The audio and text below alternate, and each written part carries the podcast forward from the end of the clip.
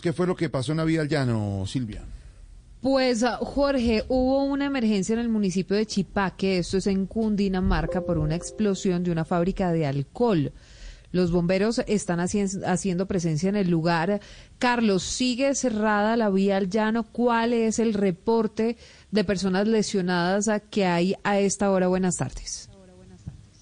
Silvia, muy buenas tardes. Así es, por temas de seguridad y por esta emergencia que se ha registrado, pues la vía al llano se encuentra cerrada en el kilómetro 9 más 600, justamente en el municipio de Chipaque, luego que se registrara una fuerte explosión en esta fábrica de alcohol, como usted lo mencionaba. Allí acudieron bomberos del municipio de Chipaque y también están llegando a este momento, a ese punto, bomberos de Caquesa, Une, Choachí y Guayabetal para ayudar a atender esta emergencia que ha provocado, por supuesto, hasta el momento dos personas lesionadas. Eh, el fuego era de grandes proporciones y por eso han acudido estos otros cuerpos de bomberos de otros municipios para atender la emergencia. Escuchemos al capitán Álvaro, Álvaro Farfán, él es delegado de bomberos de Cundinamarca.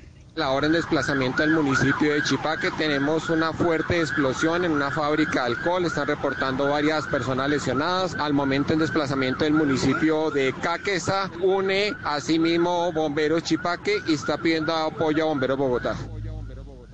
Hay videos que están llegando de la emergencia por personas que se encuentran en el lugar y pues eh, se puede ver eh, desde lejos que hay vehículos también afectados. Las autoridades no han confirmado cuántos vehículos. De momento solamente dos personas lesionadas y la vía ya no continúa cerrada hasta que la emergencia sea controlada. Carlos Andrés, gracias.